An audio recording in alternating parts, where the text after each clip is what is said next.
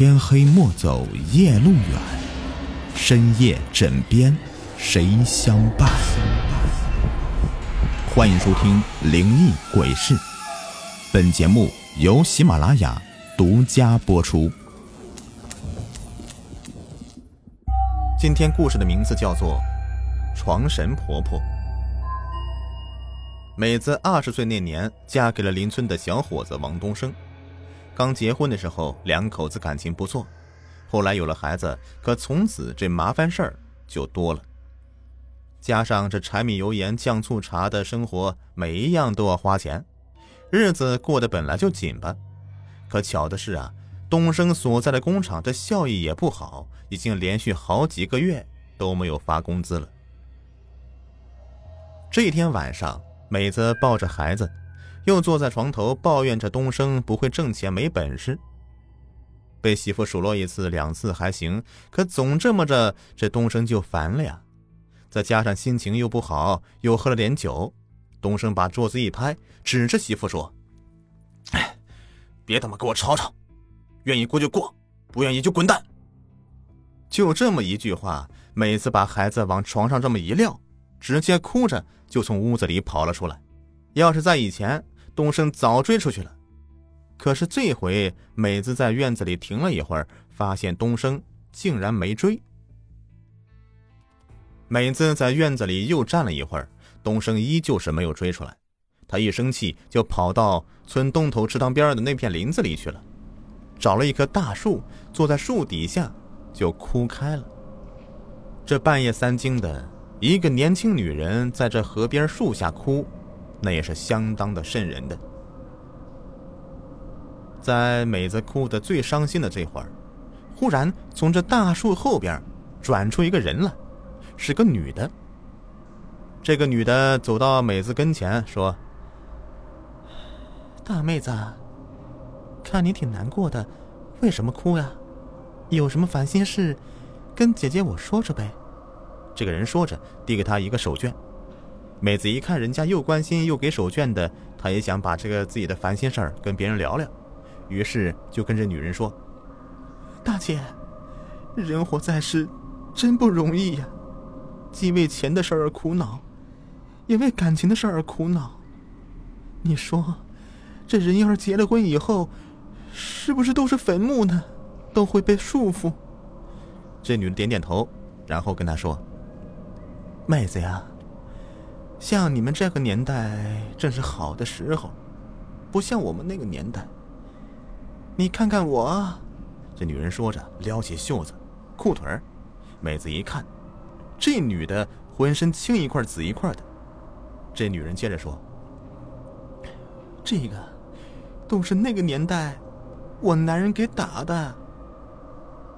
大姐啊，男人把你打成这样，你怎么不报警啊？”不上告妇联呢？梅子吃惊的问道。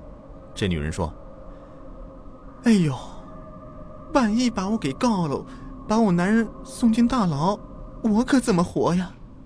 梅子又问：“他这么打你，你还这么在乎他呀？”这女人叹了一口气：“哎呦，妹子，我跟你说吧，你这个年代还好一些，在我们那个年代。”都讲究离婚是最寒碜的，不管怎么着也得跟男人过下去。再说吧，这孩子也大了，你说真离了婚，多丢人呢。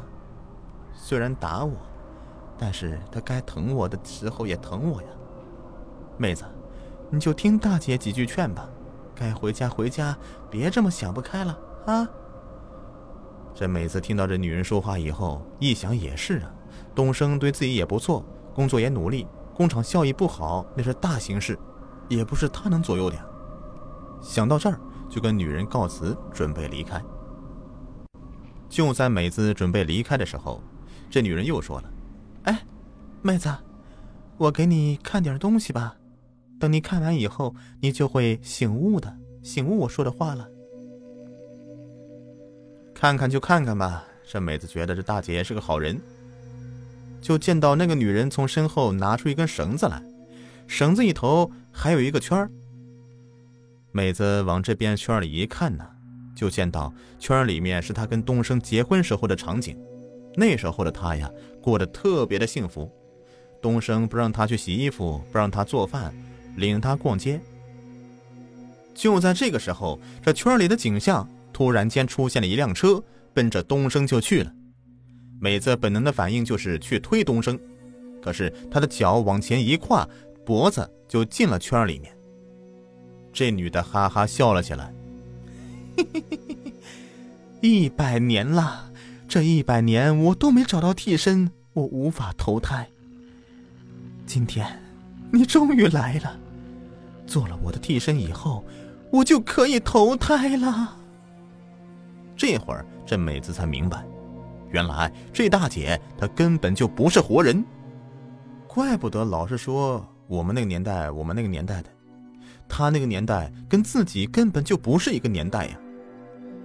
这时候，美子想起了东升，想起了孩子，用尽最后一丝力气说：“东升，我对不起你。如果有来生，我愿再和你在一起，再也不跟你生气了。”美子说完以后，只觉得脖子一松，原本套在自己脖子上的套没了。美子急促的呼吸着空气，咳了两声：“ 大姐，大姐，你……”这个女的长叹一声：“哎呀，你呀你呀，你走吧。我本想这次狠狠的要了你的命的，让你当我的替身的。看你对爱人感情这么深，不忍心索你性命啊。你已经是我放走的第一百个人了。年轻人，珍惜你现在的感情，珍惜你的家庭，好好的活着吧。”别像我一样，已经死了，再想回味人间的爱情，就晚了哟。那女的说完，人就没了。梅子听完，赶紧的往家跑。跑到家以后，抱着东升就放声痛哭。从此，二人生活还真的就变好了，再也不打架，再也不闹事了。这又过了七七四十九日。这天晚上，梅子做了一个梦，梦里那个吊死鬼大姐跟她说呀：“妹子呀，多亏了你呀，你是我放走的第一百个人。老天爷可能是看我不忍心伤害别人，换成我自己投胎的机会。如今我呀，已经不用再去投胎了，地府封我做了床神婆婆，我已经在地府当官了，明天就去上任。”今天晚上啊，特来向你辞行的。咱俩的缘分也算就到这儿了。你呀，跟你对象好好的过日子去吧。梅子听完，心里也替这个大姐高兴。好了，故事就播完了，感谢收听。如果你喜欢雨田讲故事，请别忘了点赞留言。